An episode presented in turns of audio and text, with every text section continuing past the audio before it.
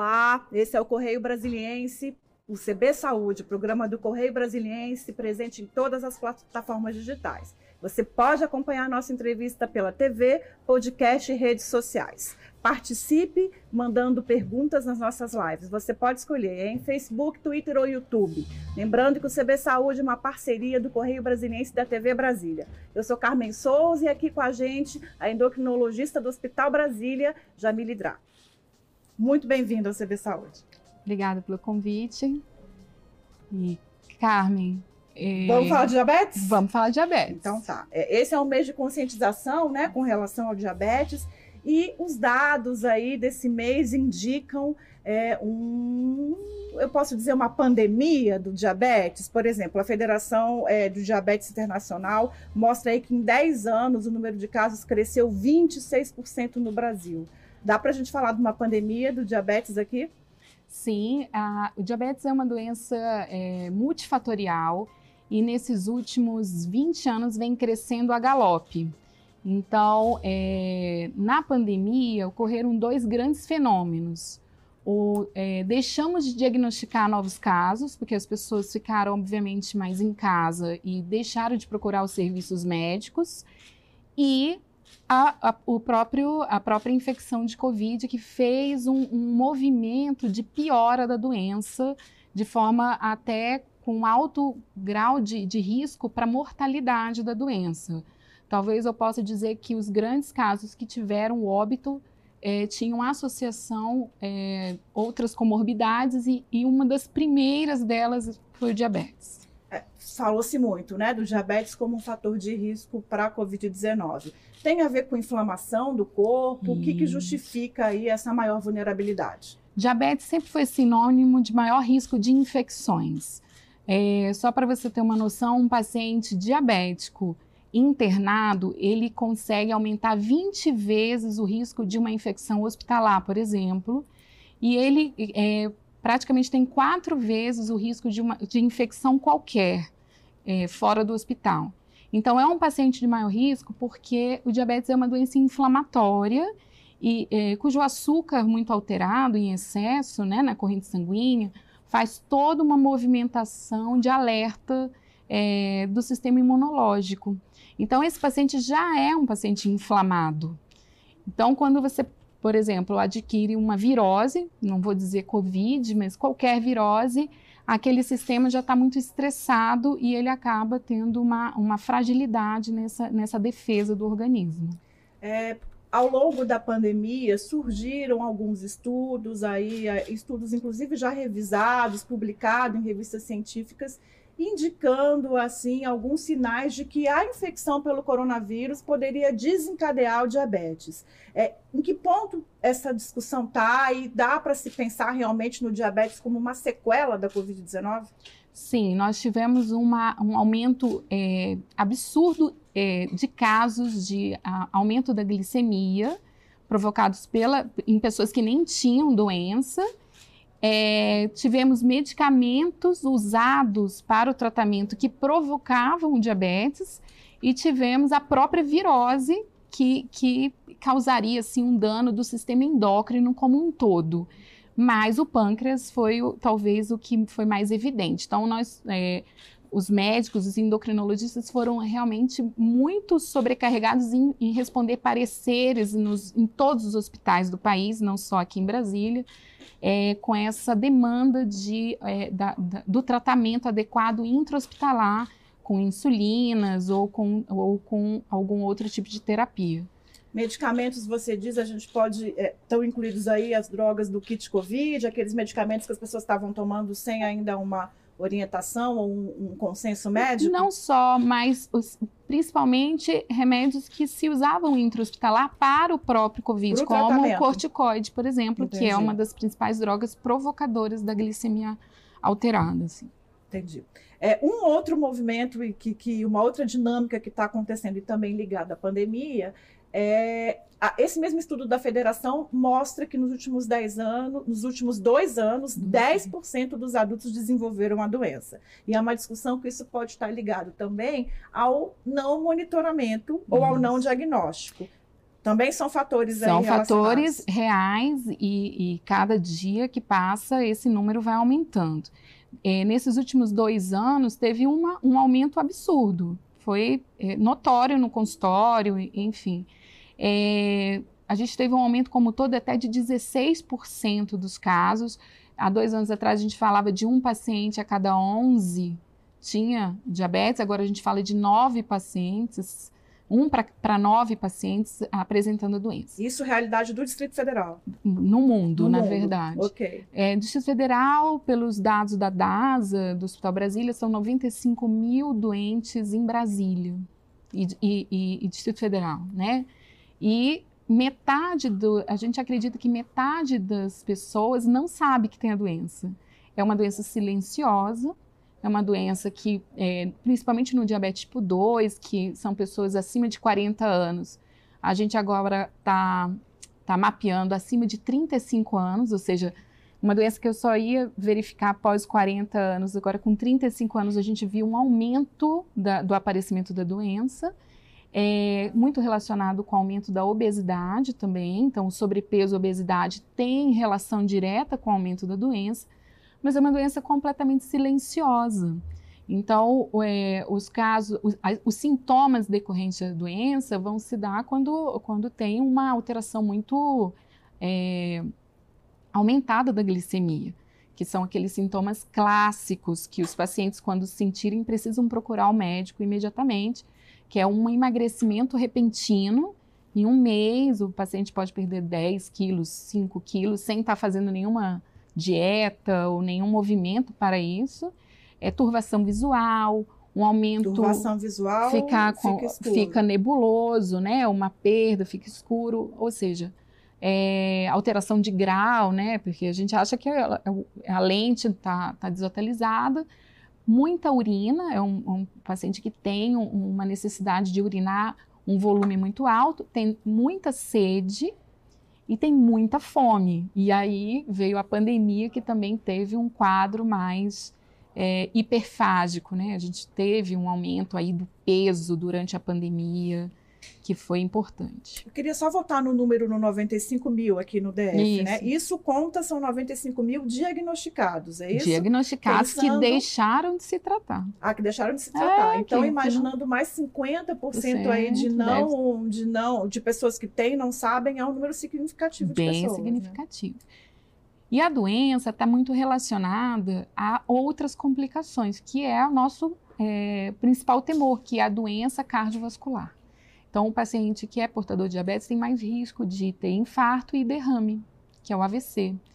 Então, quando a gente faz esse diagnóstico de forma precoce, nós estamos também evitando essas outras doenças que são que, que causam que causariam maior mortalidade. Vamos pensar em, em, prevenção, né? A senhora disse que reduziu a idade, inclusive, de monitoramento, né? Uhum. É, quais são, é, eu imagino então que a partir dos 35, dos 40, as pessoas têm que começar, né, a, a ficar mais atentas com relação a isso. Como é que se faz? É um check-up normal, no check-up tradicional, ou tem algum exame específico para você monitorar o surgimento da doença? É um, é um exame relativamente simples, através de uma glicemia de jejum, nós temos que rastrear um pouco a família desse paciente, é, é, verificando a história de diabetes na família, esse aumento de peso de forma recente, porque, como eu falei, tem uma relação direta com o aparecimento da doença. É, e é, basta você procurar um clínico, um médico de família, um endocrinologista, o próprio cardiologista, num check-up, a gente pede a glicemia de jejum e a gente tem outros exames, como a hemoglobina glicosilada ou glicada. E se caso der alterado, é possível ser feito o teste de tolerância à glicose, que é um teste mais elaborado. específico, elaborado, mas que também não é difícil no nosso meio, é bem até bem corriqueiro. Nós usamos esse teste muito para diagnosticar um outro tipo de diabetes, que é o diabetes gestacional. Então, praticamente todas as gestantes passam por esse exame. tem uma condição anterior, enfim, que alguns dados, alguns estudos mostram, né? Tem uma porcentagem de diabéticos e geralmente um, uma porcentagem muito maior de pré-diabéticos. O que é essa condição de pré-diabético? E ela também é acusada por esses exames rotineiros? Sim, ela pode ser suspeita. É, nós é, definimos que o, a intolerância à glicose, a resistência insulínica, ela é vista 15 anos antes do aparecimento da doença propriamente dita. E é, esse pré-diabetes, a diferença do pré-diabetes, que é uma dúvida que as pessoas têm muito, né? Qual é a diferença do pré? Pré não é diabetes já? É a reversão. Você, como pré-diabético, tem uma, uma chance de reversibilidade da doença. Você pode voltar realmente é uma faixa no, de normalidade. Isso é, um, é uma carta na manga que a gente tem de muda, mudança de estilo de vida, que é o grande tratamento para o pré-diabético.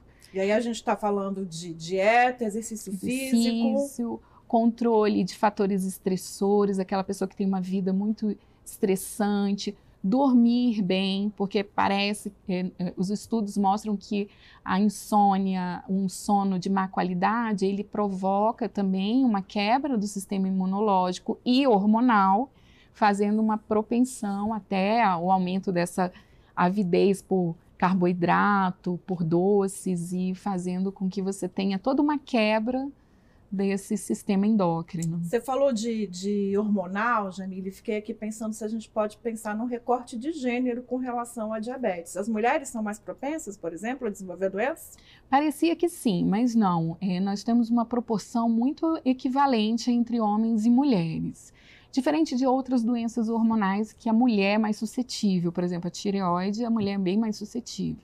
Mas o diabetes não, é muito equivalente. Aliás, é uma doença que não tem gênero, idade, ela é bem homogênea no ponto de vista do aparecimento. Você falou em idade, e aí a gente é, lembra aí também de um alerta que está muito recorrente entre os especialistas de que as crianças estão começando uhum. a apresentar já algumas condições ali fisiológicas, indicando um uhum. surgimento até mais precoce do diabetes.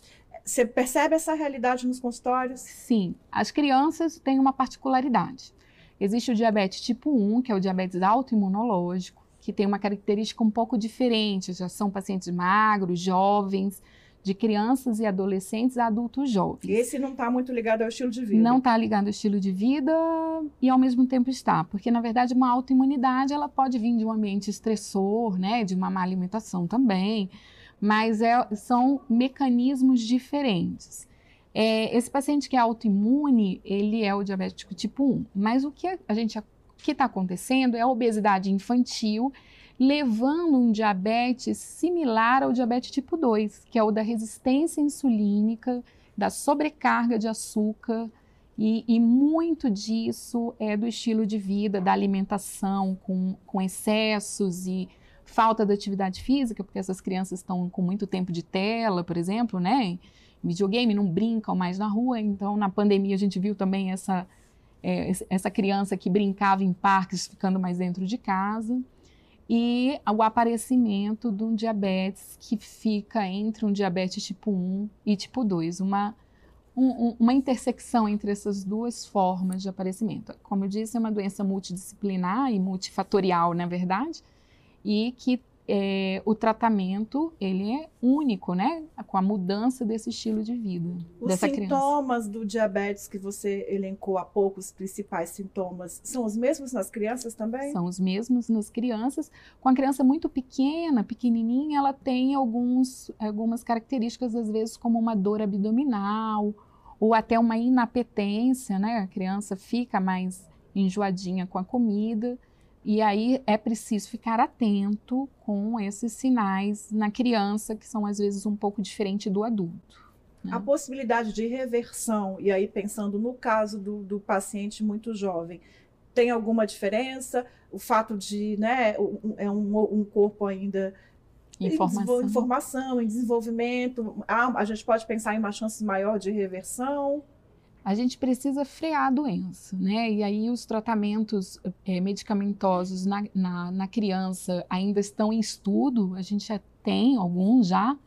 É, inclusive com essa, é, com a pandemia, houve uma tendência a diminuir a idade de alguns tratamentos, inclusive de obesidade, que foi muito interessante, porque a gente não tinha nenhuma opção nesse sentido. Mas a autoimunidade é muito difícil fazer essa reversão. Ela é, ela geralmente é um paciente insulino dependente, ele precisa de insulina. E aí vem outra, um outro tema que são as tecnologias do diabetes, que a gente também tem avançado muito nesse, nesses últimos anos. Tecnologias com, são, no tratamento? É, são, for, foram é, lançadas insulinas entre ano passado para esse ano, insulinas de nova geração, que, que para a gente é um ganho muito grande. É, a monitorização sem precisar furar a ponta do dedo, que são os leitores, né, que é via scanner, é, e está chegando essa tecnologia, bombas de insulina que são é, que, que, podem parar a, a inje, injeção de insulina em caso de hipoglicemia, por exemplo. São implantadas. E é, não, elas são, é, elas, são, elas não chegam a ser implantadas porque é uma agulhinha na pele. Elas são bem fáceis de manipular. E é, essa tecnologia também está chegando para o diabético tipo 1. Ela também chega com, com, com uma uma velocidade também. Teve a insulina inalatória, que foi lançada antes, um pouquinho antes da pandemia, que é, uma, que é um outro método. Então, a gente, nós estamos bem otimistas com alguns tratamentos. E são facilidades, acredito, que aumenta a adesão ao tratamento, né? Hum. Porque é um tratamento para a vida inteira, né? E esse tradicional de injeção, de furar, parará, principalmente no público mais jovem, eu acredito que são fatores aí que é, atrapalham uma adesão é, ao tratamento como é recomendado. Né? Você sabe que as crianças são mais ajuizadas do, que, que, os adultos, adultos é. no sentido de, de alguns tratamentos. São super corretas quando elas entram nesse aprendizado, porque é, a educação no diabetes ela é fundamental. Né? Mas sim a adesão do tratamento, porque remédio que não se toma não funciona. E é, não só é, é, é, um, é, um, é uma doença para a vida toda. Então, elas precisam conviver com um melhor conforto, com uma melhor qualidade de vida no dia a dia, ser práticos né, em relação ao uso dessa medicação que requer uma, um, uma educação, um aprendizado realmente para se usar. Ainda algumas delas são muito caras, né? São terapias que realmente é, é, ainda chegam com, com um valor muito aumentado, mas que no futuro nós temos uma, uma esperança. Pensando em adesão aí pro, pro, durante muito tempo e uma doença de muito tempo, o apoio profissional multidisciplinar é muito importante também. Fundamental, é fundamental. É, são várias especialidades que tratam diabetes. Jamília, a gente vai fazer um pequeno intervalo e a gente continua falando sobre complicações. Tá. Um minuto e a gente volta com mais CB Saúde, que hoje recebe a endocrinologista Jamile Drago. Estamos voltando, não sai daí não.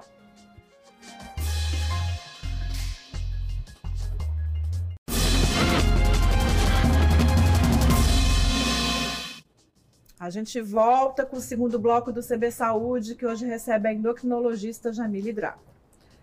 Doutora Jamile, é, vamos falar um pouco de complicações, assim, né? O diabetes é uma doença que pode matar, né? E pode matar muita gente.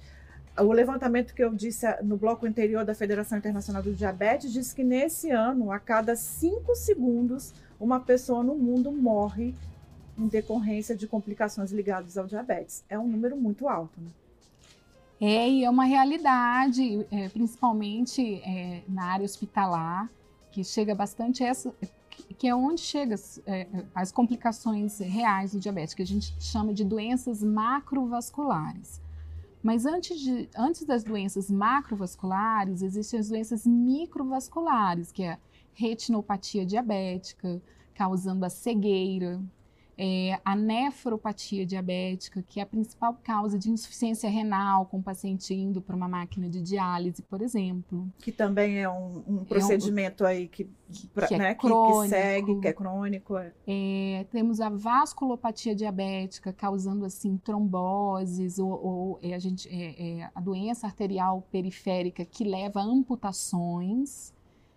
E o diabetes é uma doença sistêmica, né? E a doença que é a principal, que é a doença cardiovascular, que é o que leva ao infarto. Então, muitas dessas pessoas que são decorrentes de, da, que, que vão a óbito, é, é, é a doença cardiovascular a principal causa, porque a doença ela vai acometer os vasos sanguíneos, causando assim uma lesão crônica. E nós, há muitos anos, em muitos estudos, é, é, conseguimos entender que quando essa doença é controlada, né, com uma hemoglobina glicada adequada, dentro de uma idade, de um contexto, essas doenças microvasculares diminuem de forma é, importante e passam a prevenir a doença macrovascular, que é o que leva a esse óbito iminente, né? Pensando aí em cuidados e né, em monitoramento é, diário, é, eu queria fazer um convite aqui para a gente fazer uma espécie de verdades ou mentiras do diabetes com dúvidas aí que são rotineiras no dia a dia das pessoas. Claro. Pode ser? Pode. Então, a primeira é que quem tem diabetes nunca mais vai poder comer doce na vida. Na verdade, tudo que nós comemos vai no final virar glicose. Então, as quantidades desse açúcar chegando é que são muito é, deletérias, né? A gente começa a ter uma sobrecarga. É, não, é, a pessoa tendo um controle com medicamentos e sabendo, por exemplo, contagem de carboidrato, aí ela vai poder ingerir, mas não numa quantidade à vontade, né? Não numa quantidade é, sem um, um, um, racional. Então a gente precisa ter só cuidado com as quantidades. Moderação. Moderação sempre. Uma dieta rica em frutas é uma boa alternativa para evitar e para se proteger do desenvolvimento do diabetes. A vontade também não pertence a essa frase, né? É, nós podemos comer frutas, é, nós é, limitamos a três ou quatro porções por dia, mas a palavra à vontade em fruta, porque é um tipo de açúcar também, é, é, é permitido. É, mas também não pode ser exagerado. De novo, a moderação. A moderação novamente. A cirurgia de redução do estômago cura o diabetes? A palavra cura não existe nesse caso, mas é, é fato que a cirurgia bariátrica para casos de obesidade associadas é, realmente é importante a remissão da doença. É, lembrando que não são todos os casos, por exemplo, diabetes tipo 1, ele não vai ficar sem a insulina, mesmo fazendo uma cirurgia bariátrica.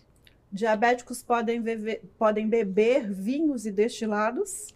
De novo, a palavra moderação, ela está sempre em todas as suas perguntas. é, o vinho e, e bebida destilada tem o álcool e tem um outro componente, por exemplo, a cerveja, tem a cevada, que, que tem um, uma carga maior da, da, da, da glicemia, né, do índice glicêmico.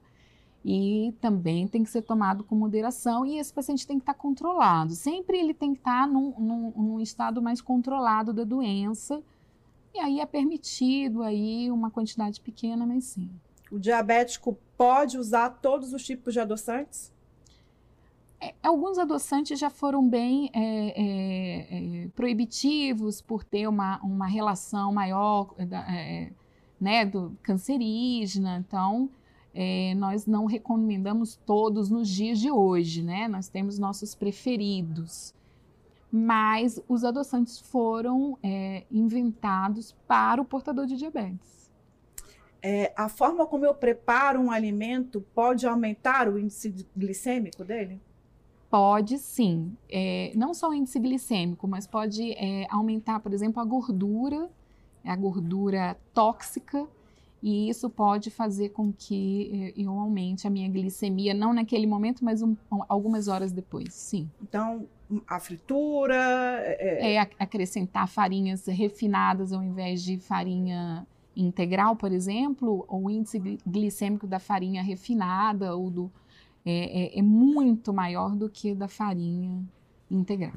O então índice então, glicêmico é um, um, um, fator assim que as pessoas deveriam ter o hábito de acompanhar, de saber, ah, isso tem índice maior, isso tem menor. É um cuidado também que as pessoas deveriam é, tomar com relação à alimentação? Sim, inclusive frutas têm índices glicêmicos completamente diferentes. Umas são mais permissivas e outras não. em relação à quantidade.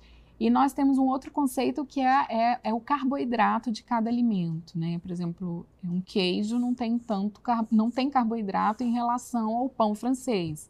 Então, é, é, são conceitos que o, nós podemos aprender sobre eles e aí é, ter as nossas melhores escolhas, por exemplo. Ajudar na combinação. A combinação. Né, Doutora Jamila, a gente está caminhando para o fim, mas queria fazer uma pergunta que eu acho que é o que passa muito na cabeça das pessoas é, diante de um diagnóstico de diabetes, né? Descobri que eu tenho diabetes, e aí agora, o que fazer? É, primeiro, não entrar em pânico, porque as pessoas têm uma memória ali dos avós, pessoas antigas. Ah, descobri que tive, minha avó descobriu e já logo faleceu, né? Tem uma, tem uma ideia distorcida sobre a doença. É, a mudança de estilo de vida, ela está muito envolvida com esse tratamento. A gente quer que o paciente tenha uma qualidade de vida, então ela perpassa pela dieta, sim, pelas escolhas alimentares, uma alimentação nutritiva, que não difere nenhuma de uma pessoa que queira ter uma vida saudável. É, nós precisamos monitorar né, mais a doença do que uma pessoa que não tem, às vezes com a, a, a, ponta de dedo ou com o próprio exame de sangue que o médico vai, solicitar, procurar o seu médico, ter uma confiança sobre as formas. Hoje nós temos um leque de tratamentos, como se o médico fizesse um cardápio e fala o que, que a gente vai escolher para você e a pessoa ter esse entendimento que é preciso sim tratar com alguns medicamentos. Não é todo diabetes que dá só para fazer com dieta e atividade física. E atividade física, principalmente de resistência muscular, tem um, tem um impacto muito grande nessa qualidade de vida e na, na, no controle da glicemia. Resistência muscular, você está dizendo musculação, de musculação. funcional, um pilates, algum exercício que trabalhe o músculo, porque o músculo ele é um antídoto dessa, dessa, desse acúmulo da glicose pelo fígado, por exemplo. Então, nós temos um, um sistema muito inteligente e precisamos usar. E, óbvio, essa mudança de estilo de vida, de estresse, de autocuidado, porque é, é um alerta de autocuidado, né? O aparecimento de um diabetes, né? É, você precisa olhar para si e querer se cuidar e, e, e, melhorar. Ou seja, uma notícia de diabetes tem também uma boa notícia que é tratável e é inclusive evitável. Né? Evitável, né? é, na maioria das vezes, talvez. Doutora Jamile, muito obrigada, obrigada pela sua participação no CV Saúde. Até uma próxima. Obrigada a você também que nos acompanhou em mais uma edição do CB Saúde. Até a próxima, fique bem, saúde!